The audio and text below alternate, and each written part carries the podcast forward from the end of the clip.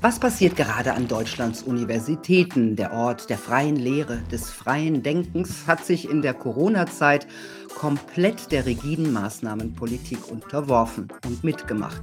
Wer nicht im Sinne des Systems spurte, der wurde ausgegrenzt und gemobbt. Und nach Corona geht es nahtlos weiter.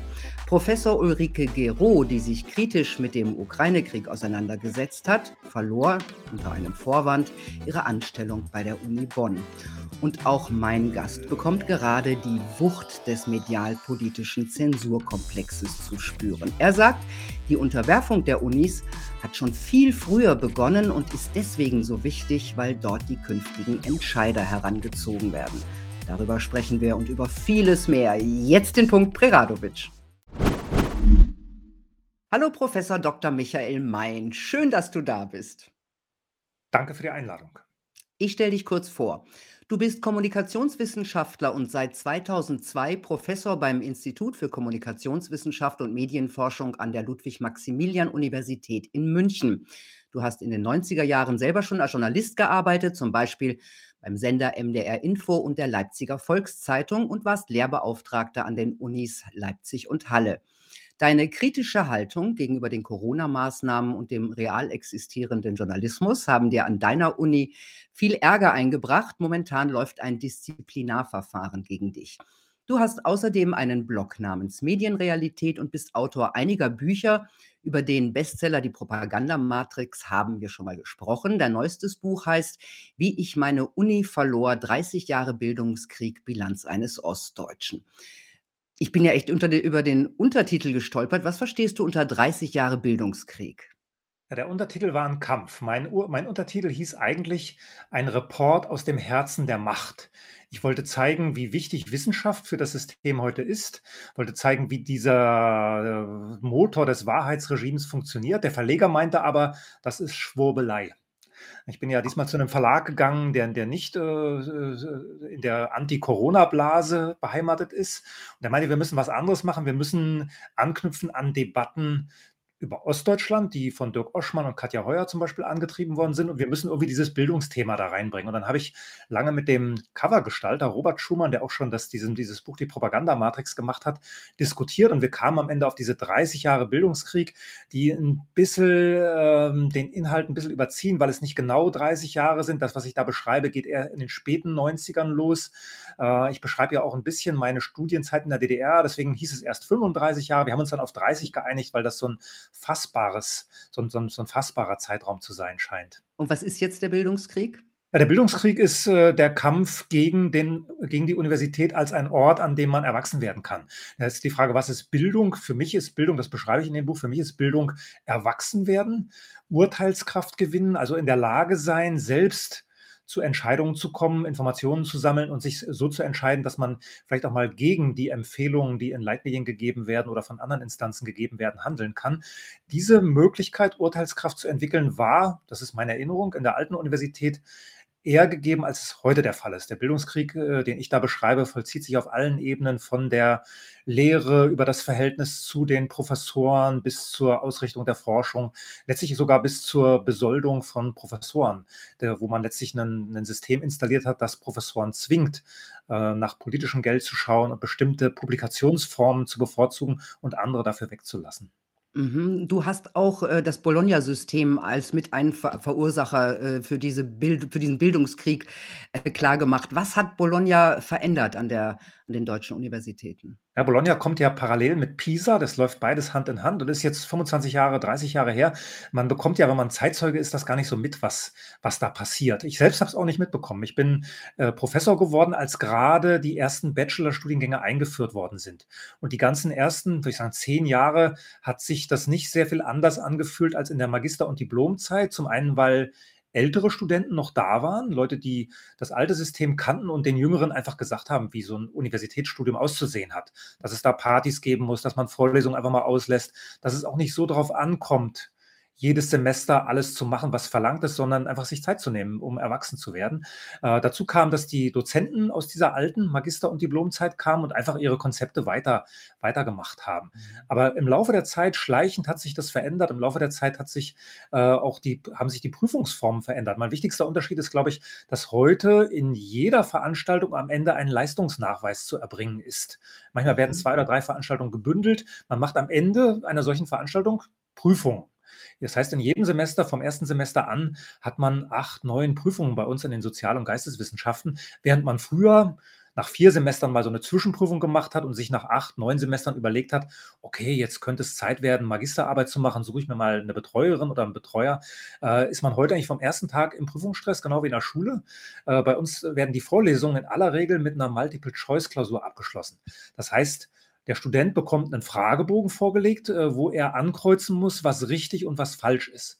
Meine Idee von Universität würde ja so aussehen, dass Studenten mit an Wahrheiten arbeiten, Wahrheit, wissenschaftliche Wahrheit verstanden als aktueller Stand des Irrtums. Eigentlich habe ich das so kennengelernt. Ich habe im ersten Semester angefangen zu forschen. Ich habe mit, mit einem Mentor damals angefangen, Pressegeschichte in der Weimarer Republik zu untersuchen und habe gemerkt, man kann da sich, man kann sich einbringen, man kann ins Archiv gehen, findet dort Dinge, die so nicht in Lehrbüchern stehen und kann dann selber Texte machen und diese Lehrbücher herausfordern. Heute ist die Metabotschaft, die mit jedem dieser, dieser Klausurbögen verbunden ist, ist die Metabotschaft, es gibt eine Wahrheit, die, und auch nur genau diese eine. Und die hat schon jemand herausgefunden. Und du musst eigentlich nur zu einem Termin diese Wahrheit auswendig lernen und danach kannst du sie wieder vergessen. Die Idee, dass ich selber mit in diesen Wissenskampf hineingehe, die Idee wird heutigen Studenten überhaupt nicht mehr nahegelegt. Also Sie müssen nicht mehr nachdenken, Sie müssen auswendig lernen, wie in der Schule. Ähm, was bedeutet das fürs Erwachsenwerden, wenn man nicht selber zu Schlüssen kommt, nicht mehr selber denkt? Das bedeutet letztlich, dass ich als Erwachsener immer noch ein Schüler bin, dass ich äh, einfach nur nach Instanzen schaue, äh, die mir diese Wahrheiten nahebringen, auch jenseits der Universität dann. Man kann es natürlich nicht so pauschal verallgemeinern. Es gibt bei den 200 Erstsemestern, die ich da jedes Jahr habe, gibt es schon 10, 15 Prozent, die eine andere Idee von Universität haben, die mich auch herausfordern, die Fragen stellen und nicht einfach alles schlucken, was ich ihnen vorsetze. Aber das ist die Ausnahme geworden. Eigentlich ist die typische Studentenfrage heute, Herr Professor, was muss ich wann tun, um meine Leistungspunkte zu bekommen? Warum geben Sie mir nur eine 1,3? Warum ist dieses Kreuz in dem Fragebogen falsch gesetzt? Ich habe dann irgendwann aufgehört, diese, diese Klausurbögen auszuteilen. Bei mir laufen die Prüfungen anders. Man kann, das erlauben die Prüfungsordnung, man kann mündlich prüfen, man kann die Leute auch äh, zu einer Recherche rausschicken. Gerade in meiner Geschichtsvorlesung mache ich das so und sage, sucht euch irgendeinen historischen Fall, redet mit einem Zeitzeugen, geht ins Archiv, guckt euch eine alte Zeitung an. Das ist schon möglich, aber machen die meisten Kollegen nicht, weil der Fragebogen den Wert der Computer aus und man muss sich hinterher nicht streiten, warum das eine 1,3 oder eine 1,7 ist, weil der Computer verspricht ja Eindeutigkeit. Äh, und dann können, dann sitzen die dann, bei, wenn sie ihre Klausurbögen angucken, vergleichen mit dem, was der Nachbar bekommen hat und sehen, okay, ich bin gerecht bewertet worden. Bei allem anderen ist natürlich auch äh, Subjektivität im Spiel und die wird wird auf die Weise ausgeschaltet. Also geht es eigentlich nur noch darum, einen Abschluss zu bekommen, die Uni quasi mit einem Abschluss zu verlassen. Es ist nur noch so ein, ein Sprungbrett, um irgendwo ein, runterzukommen bei einer großen Zeitung oder beim Fernsehsender? Gut, das mag früher auch so gewesen sein, dass man nur noch nur auf den Abschluss irgendwann war man auf mhm. den Abschluss aus. Was heute ein Problem ist, dass ich halt in jedem Semester Prüfungen habe, in jedem Semester auch eine Rückmeldung in Form von Noten bekomme, was dazu führt, dass über Noten diskutiert wird. Das war in in den 90ern, als ich als Dozent angefangen habe, wurde nicht über Noten diskutiert. Und wenn man von einem Dozenten eine 3 oder eine 4 bekam, dann ging man halt zu dem anderen. Das da hat man es da probiert und hat den Schein mit der 3 oder 4 weggeworfen. Man merkt, okay, der der kriegt es irgendwie nicht mit, der gibt mir eine 3 oder eine 4, obwohl ich doch genial bin. Der der der muss irgendwie falsch falsch drauf sein. Heute werde ich vom ersten Semester an äh, gewogen als Student, kriege Noten und kämpfe natürlich um die Noten. Das sind die, das sind die so gewöhnt aus der Schule. Die Schule setzt sich eigentlich fort. Die Schule geht weiter an der Universität äh, und äh, das ist natürlich nicht der, nicht der, der Sinn der alten Universität gewesen. Mag auch mit, mit, so, mit, mit so einer Veränderung wie Hochschulquote zu tun haben. Wir hatten in, in, in den 60ern in der alten Bundesrepublik unter 10 Prozent Hochschulquote, also nur jeder Zehnte, weniger als jeder Zehnte eines Jahrgangs ging an die Universitäten. Heute sind wir bei 55 Prozent Hochschulquote. Das verändert natürlich die ganze Atmosphäre. Wenn ich heute im Prinzip jeden zweiten aus jedem Jahrgang an der Hochschule habe, na, dann, dann muss sich äh, die Qualität verändern. Auch wenn man kann sich das ja einreden, dass die Leute heute besser aus der PISA-Schule kommen, kommen sie nicht. Wenn man die PISA-Schule anschaut, die funktioniert ja genauso. Die funktioniert mit Lückentexten, die äh, setzt keine komplexen Denkoperationen mehr voraus, um zu einem Abiturzeugnis zu kommen. Also, Denken ist eigentlich gar nicht mehr erwünscht, ne? Also und die, ähm, Uni-Abgänger, das sind ja die, die künftig auch Politik, äh, und Wirtschaft beherrschen, also die im Grunde auch hinterher uns beherrschen. Was kommt da auf uns zu? Was glaubst du für was ist das für 'ne Generation?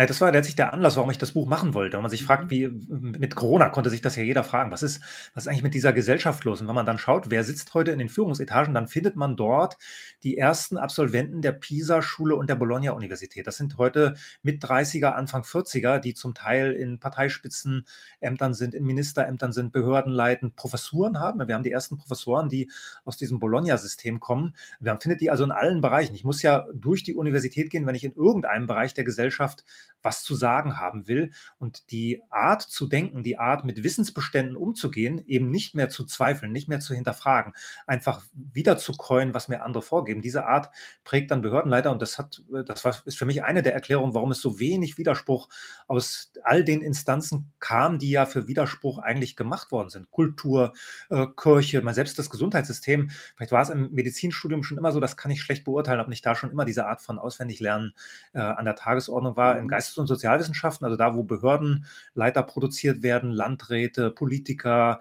all diese Leute, da da ist das halt erst erst mit dem mit dem mit der Bologna-Universität so geworden.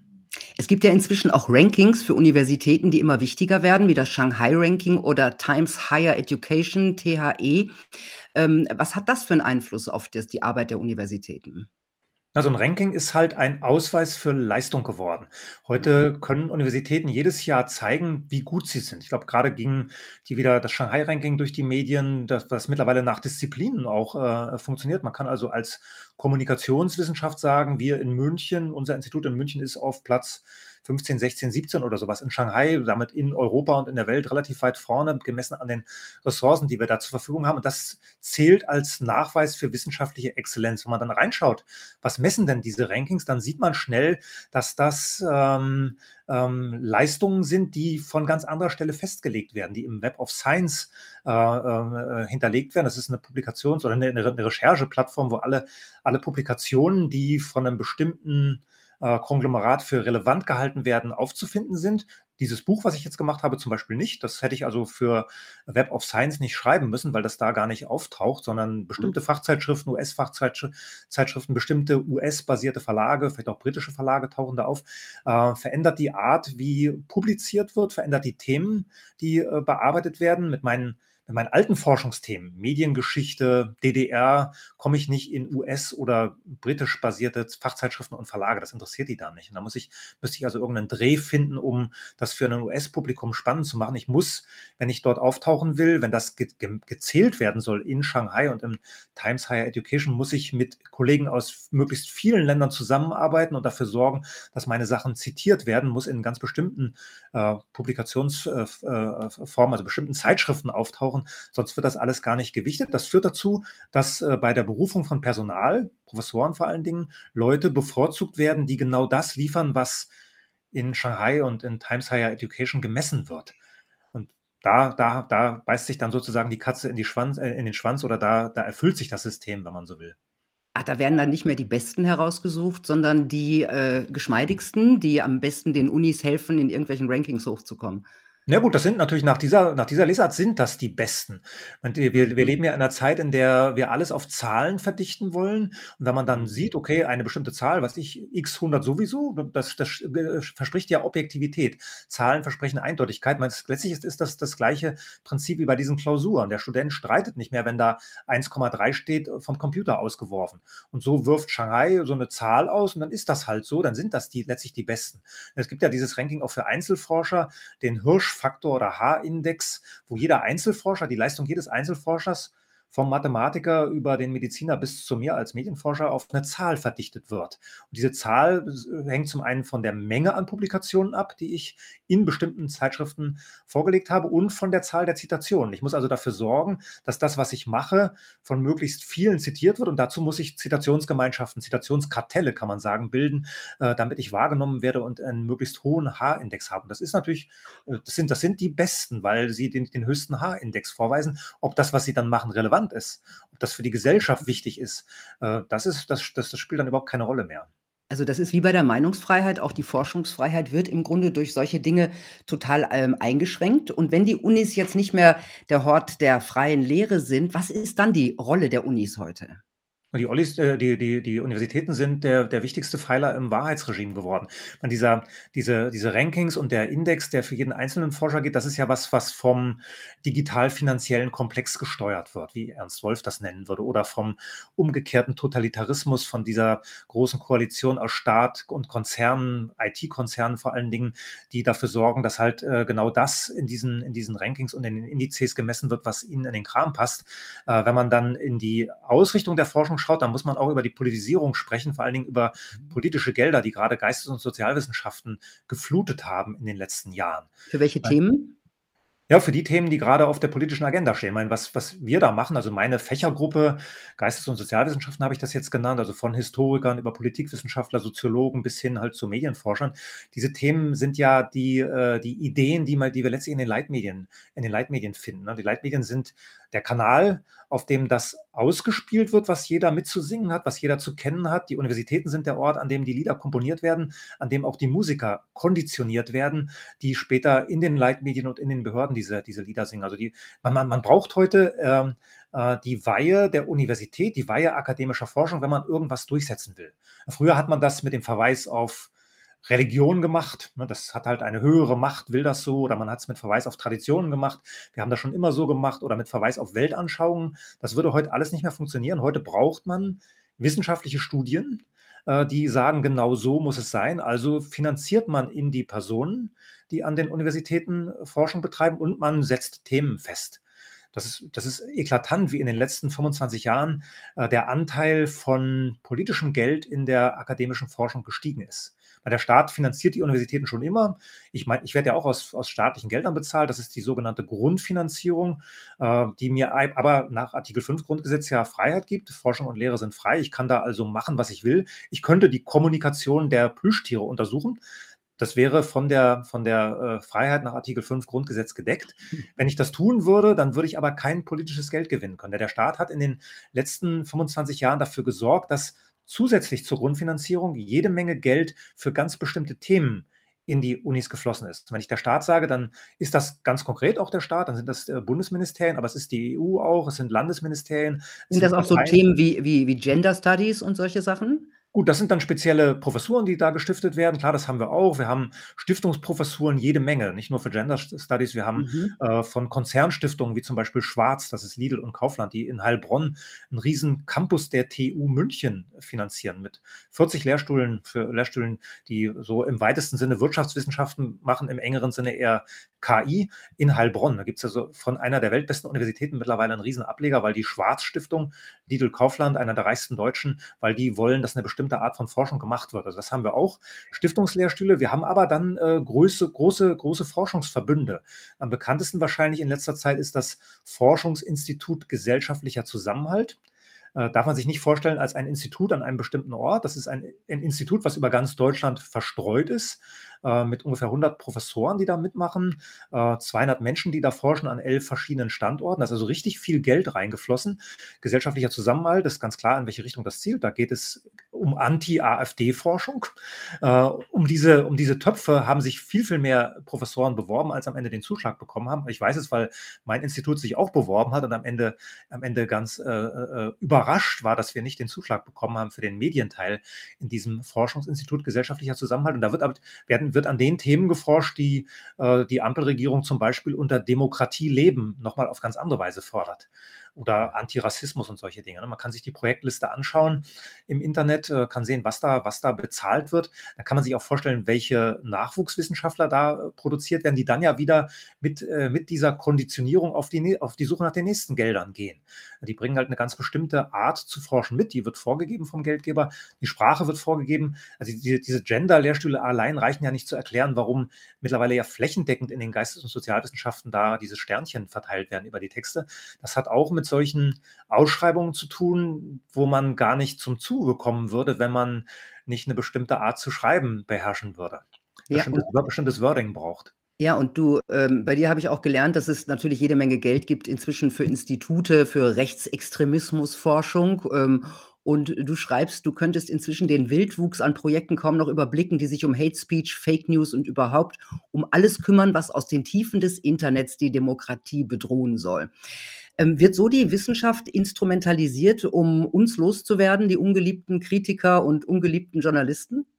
Ja, ist die Frage, ob das äh, Instrumentalisierung richtig beschreibt, ob das Wort das Richtige ist, weil ich glaube auch, äh, dass da selbst auf der Forschungsseite ein Bedarf da ist. Wir haben das mal angeschaut in einem früheren Projekt, in so einem Demokratieprojekt, welche Erzählungen werden eigentlich verbreitet, wenn es um Gefährdung der Demokratie geht. Dann wird aber nie nach Lebensbedingungen geschaut, nach dem, was in, im Alltag der Leute sich verändert hat, wird nicht danach gefragt, woher Unzufriedenheit möglicherweise kommen könnte. Man hat eine relativ leichte Erzählung, die seit ein paar Jahrzehnten eigentlich schon läuft. Mittlerweile, das ist Internet. Internet ist schuld. Internet ist schuld, dass Leute plötzlich auf dumme Gedanken kommen. Nach dieser Erzählung war mhm. erst das Internet da und dann die Unzufriedenheit.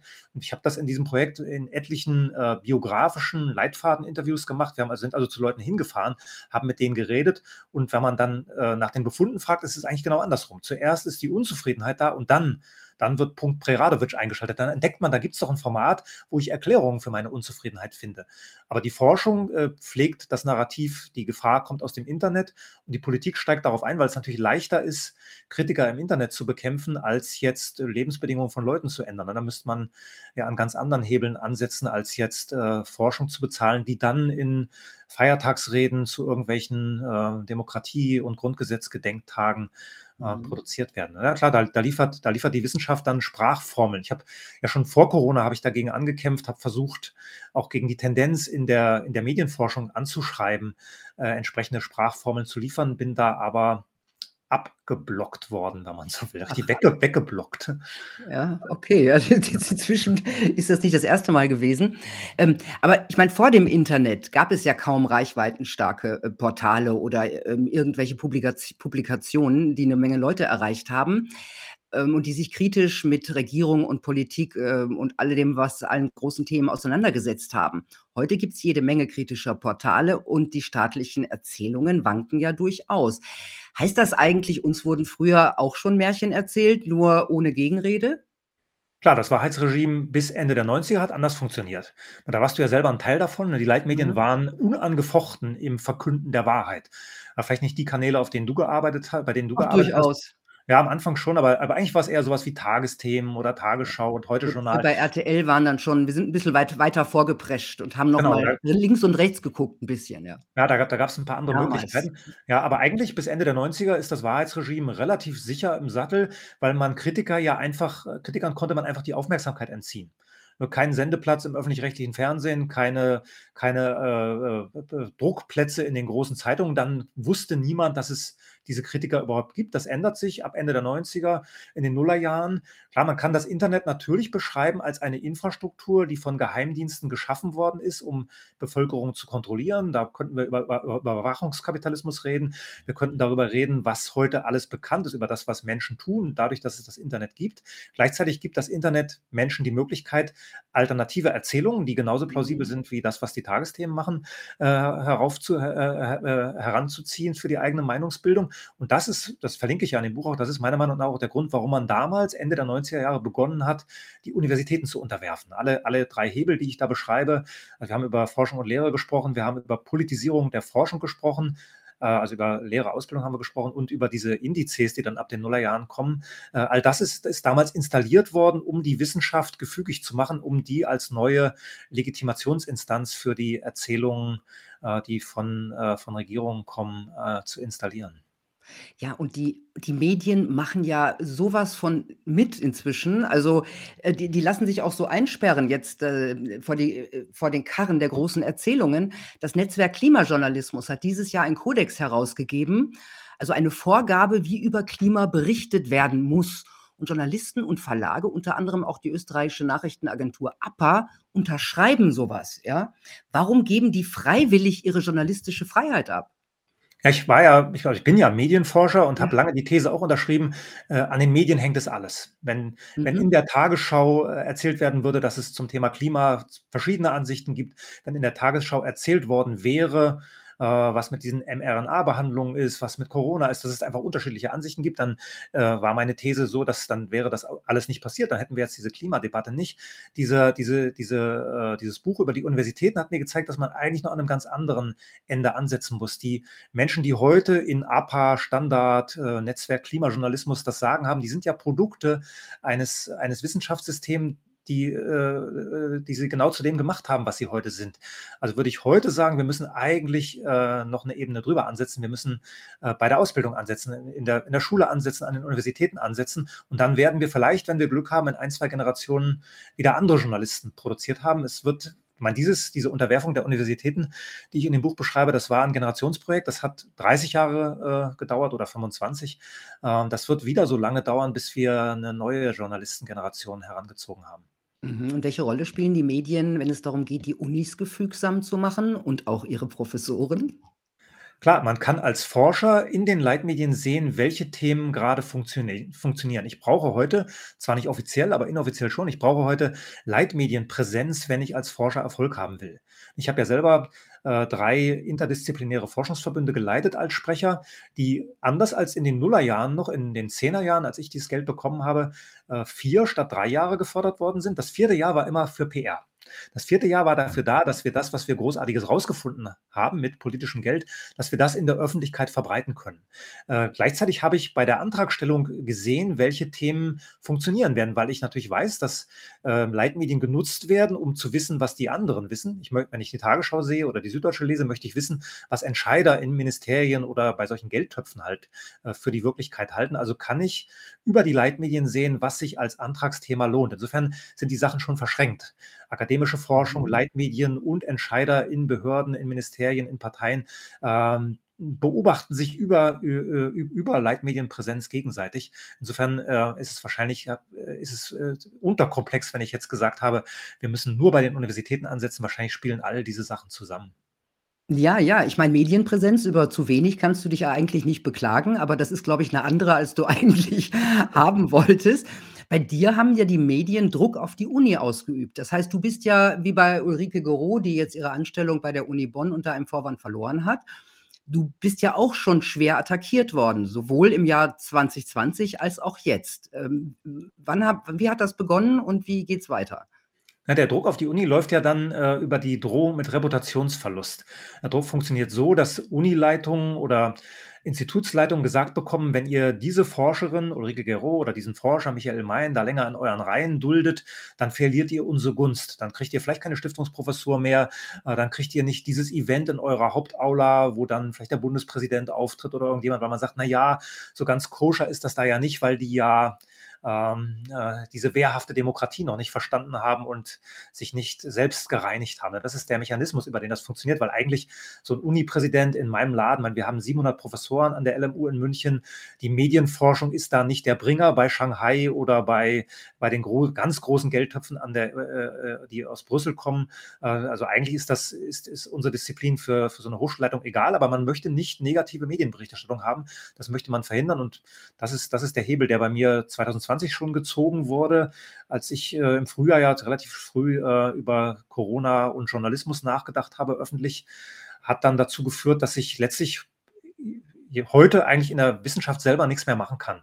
Ich kann heute nicht mehr in irgendeinem Sammelband publizieren, weil die anderen Autoren und die Herausgeber sagen würden, mit dem Main zusammen wollen wir nicht in einem Buch sein. Ich habe Aufsätze zurückbekommen, die begutachtet waren, für den Druck reif waren. Die habe ich zurückbekommen, weil es hieß, äh, das wäre nicht zumutbar für die, für die anderen Autoren, die beteiligt sind.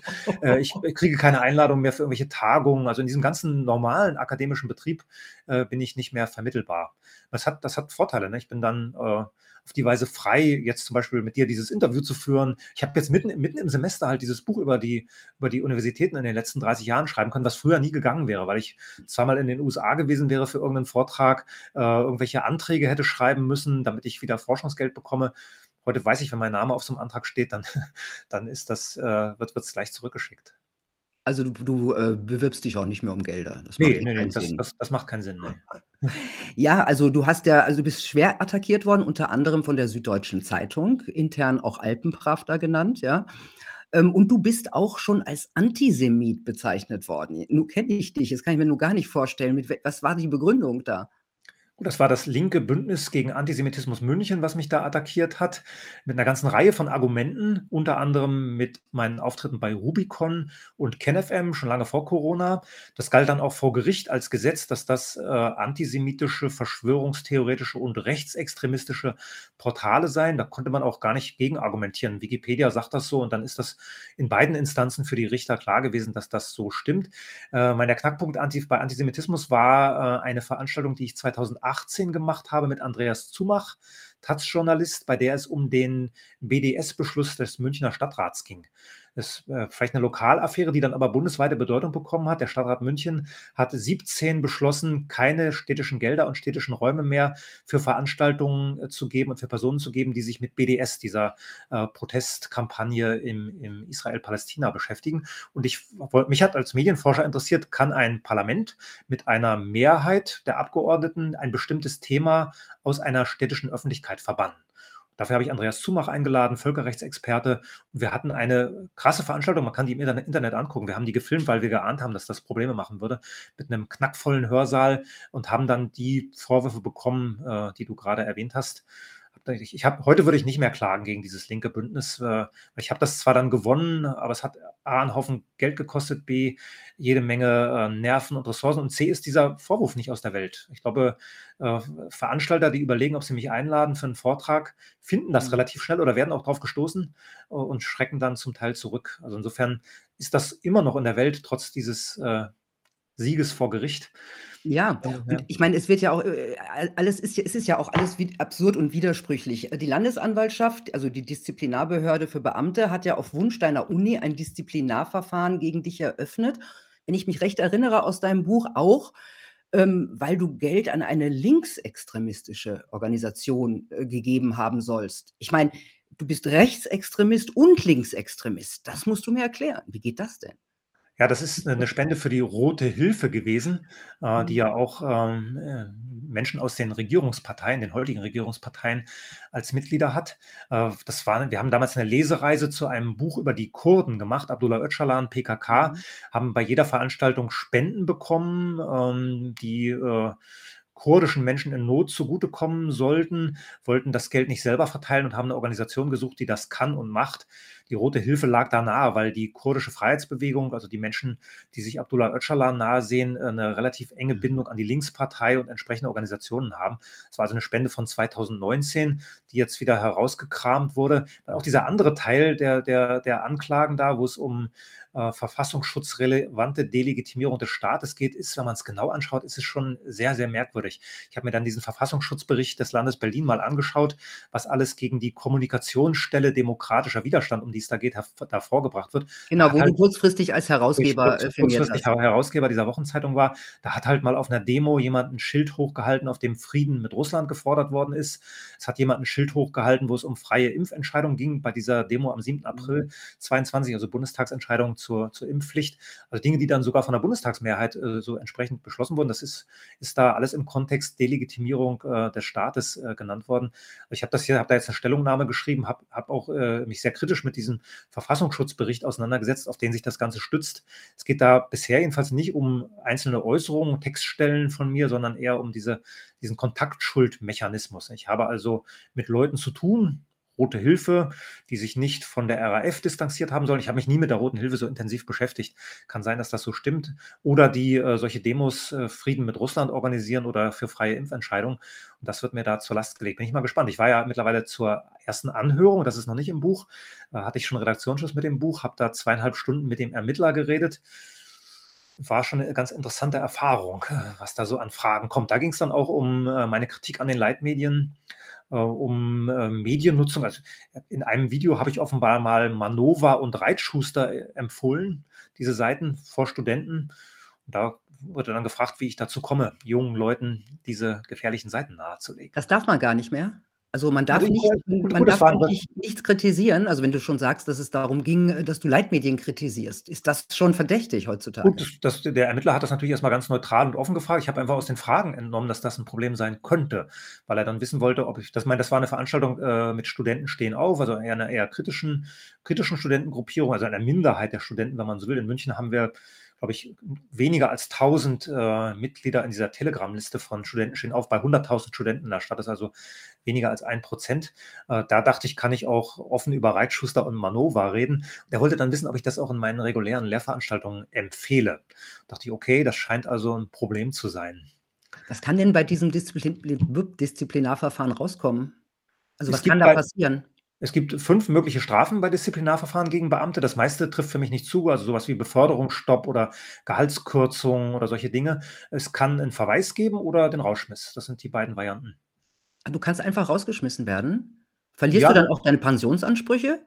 Genau, das ich habe jetzt, äh, gelernt über dieses Verfahren, warum auch pensionierte Beamte relativ ruhig geblieben sind in den Corona-Jahren. Ich dachte mir: „Na okay, wenn ich jetzt, äh, schon im Ruhestand bin und nicht mehr auf Forschungsgelder aus bin, äh, nicht mehr Angst haben muss, dass meine Schüler irgendwie da in Sippenhaft genommen werden, dann könnte ich eigentlich offen sein.“ Habe aber gelernt, es könnte auch gegen Pensionäre so 'n Disziplinarverfahren eröffnet werden und das hätte dann möglicherweise den Verlust des Pensionsanspruchs zur Folge, erklärt, warum auch die vielen älteren Ex-Professoren ruhig geblieben sind. Und manche der ganz alten Professoren sind ja mit 100% Lohnanspruch in Ruhestand gegangen. Da da geht's also richtig um Geld. Das ist für meine Generation nicht mehr der Fall, aber das könnte eine mögliche Folge sein, ja.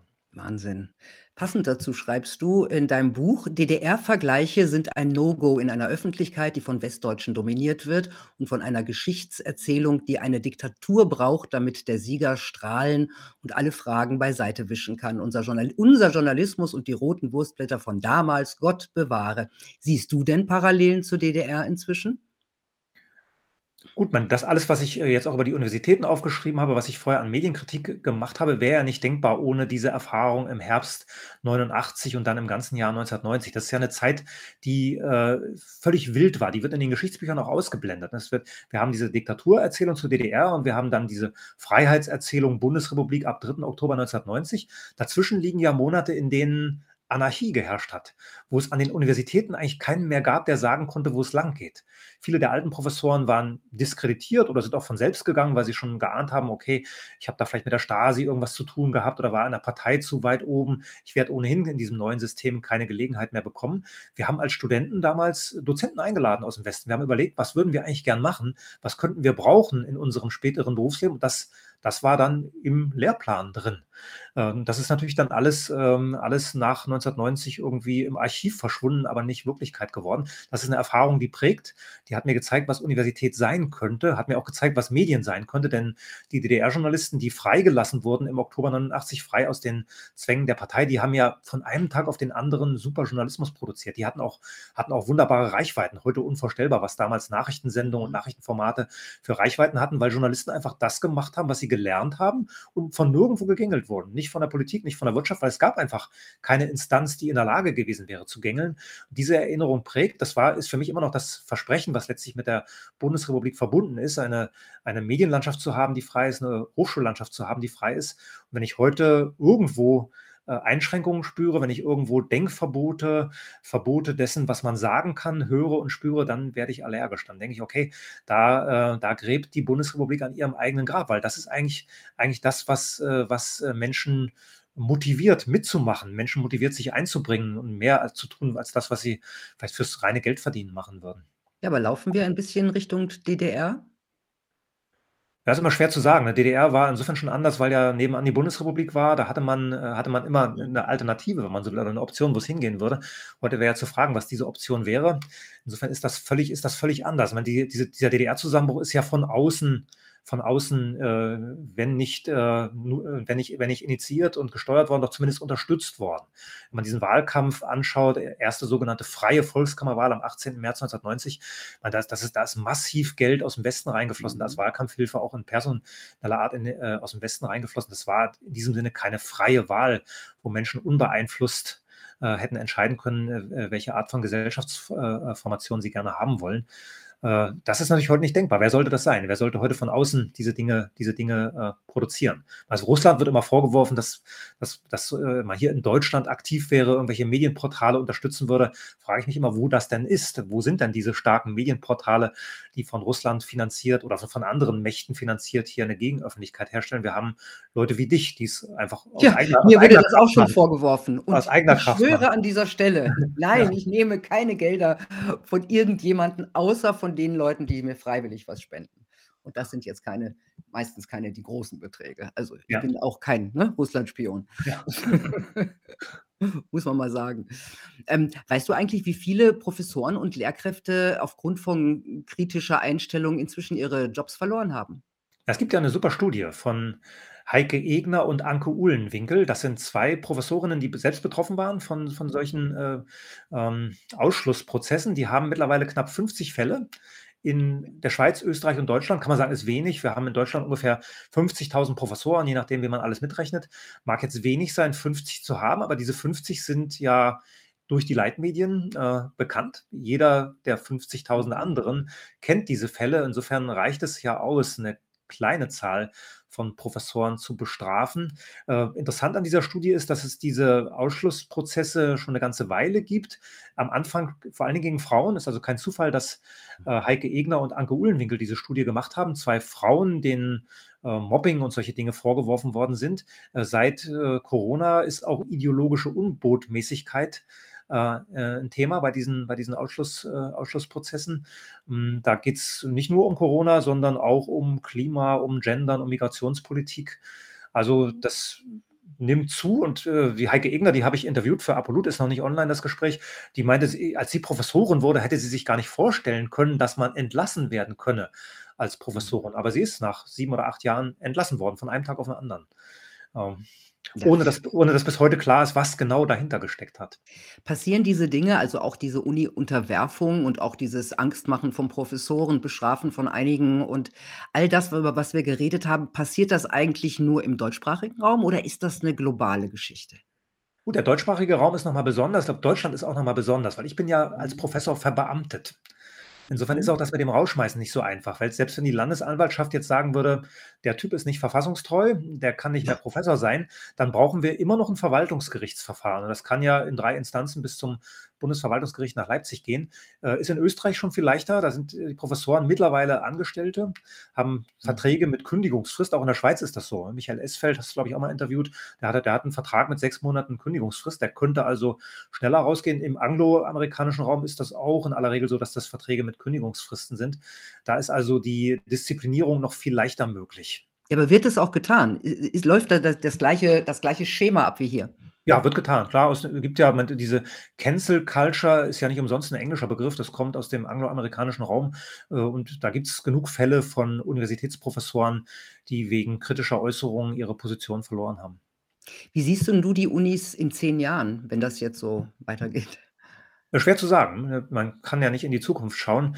Äh, vielleicht gibt es diese Gegenbewegung, kann man immer hoffen, dass junge Leute kommen, die eine andere Art von Universität verlangen. Ist immer die Frage, ob das funktionieren kann mit einer staatsfinanzierten Universität. Ich habe früher immer argumentiert, der Staat gibt mir Freiheit, er gibt mir das Geld und sichert mir über Artikel 5 Grundgesetz zu, dass ich all das tun kann, was ich als Forscher, als Wissenschaftler für richtig halte.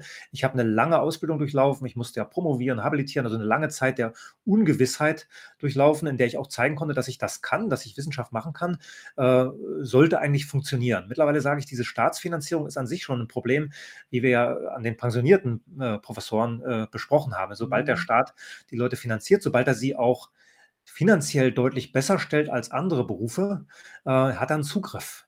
Äh, dieser Beamtenstatus äh, mit, verbunden mit der Pension ist natürlich was, was die Leute nicht gerne verlieren wollen.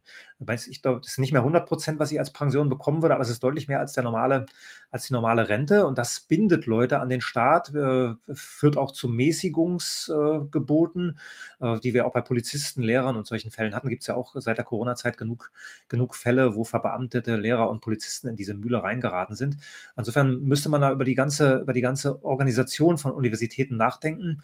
Ähm, es gibt ja Gegen, äh, Gegengründungen, äh, freie Akademien, wo versucht wird, auch diese Häppchenbildung, äh, die durch die Bologna-Studiengänge gekommen ist, zwei Schmalspurfächer zu verbinden und zu sagen, das ist universitäre Bildung, das aufzubrechen, wieder äh, jungen Leuten zu erlauben, über den Tellerrand hinauszuschauen. Aber es ist schwer für junge Leute ähm, zu sagen, okay, ich setze auf dieses neue Pferd und konkurriere dann irgendwann mit Leuten, die ja diese Bachelor-Master-Zeugnisse mitbringen und da eine Gehaltsgarantie immer noch haben beim Staat und bei den, bei den großen Unternehmen, die ja mit dem Staat verbandelt sind in dieser großen Koalition, die Sheldon Wollin da in seinem Buch über umgekehrten Totalitarismus beschreibt.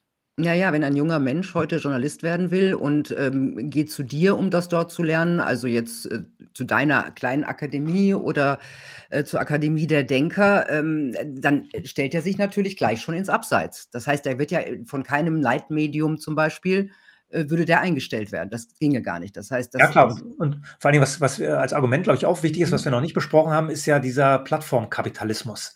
Ich glaube, all das, was wir an Veränderungen in der Schule, in den Universitäten, auch in den Medien besprochen haben, wäre nicht möglich, wenn nicht eine ganz neue Art zu kommunizieren in der Gesellschaft äh, vorherrschend geworden wäre. Platt, der Plattformkapitalismus verlangt, Kante zu zeigen.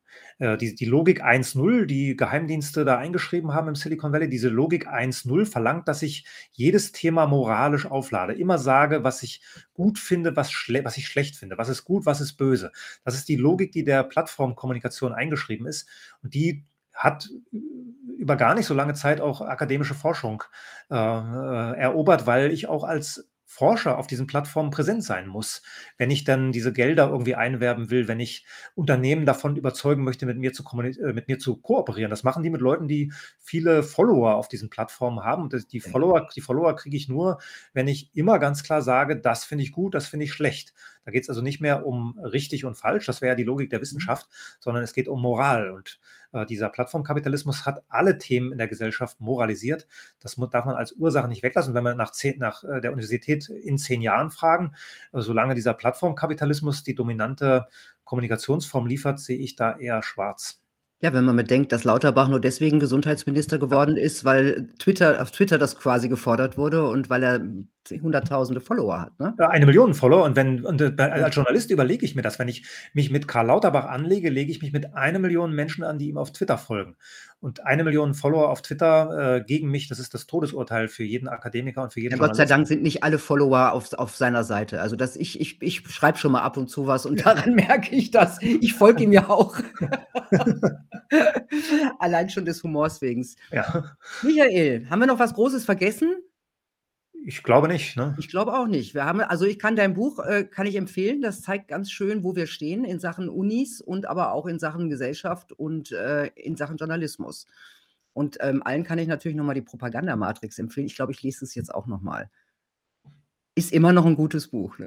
Ja, ist, ist auch, ist auch grad in, in der dritten Auflage gedruckt worden, was für die mhm. Rubicon-Bücher, glaube ich, die absolute Ausnahme ist. Ja, war auch ein super Buch. Vielen Dank, Michael, für diesen Einblick in das deutsche Hochschulsystem und und mehr. Danke, dass du da warst. Danke dir für die Einladung.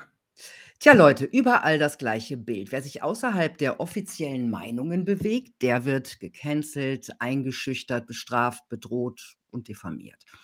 Da müssten eigentlich bei jedem demokratisch denkenden Menschen die Alarmglocken schellen. Das tun sie allerdings nur bei den wenigsten. Und da frage ich mich, hat sich der Kompass schon so weit verschoben? Und ich glaube, das ist das größte Problem. Die Menschen haben sich an diese neue Normalität gewöhnt und denken, das ist Demokratie. Wir sollten sie daran erinnern, wie echte Demokratie und echte Freiheit aussieht. Ich wünsche euch eine gute Zeit. Bis bald.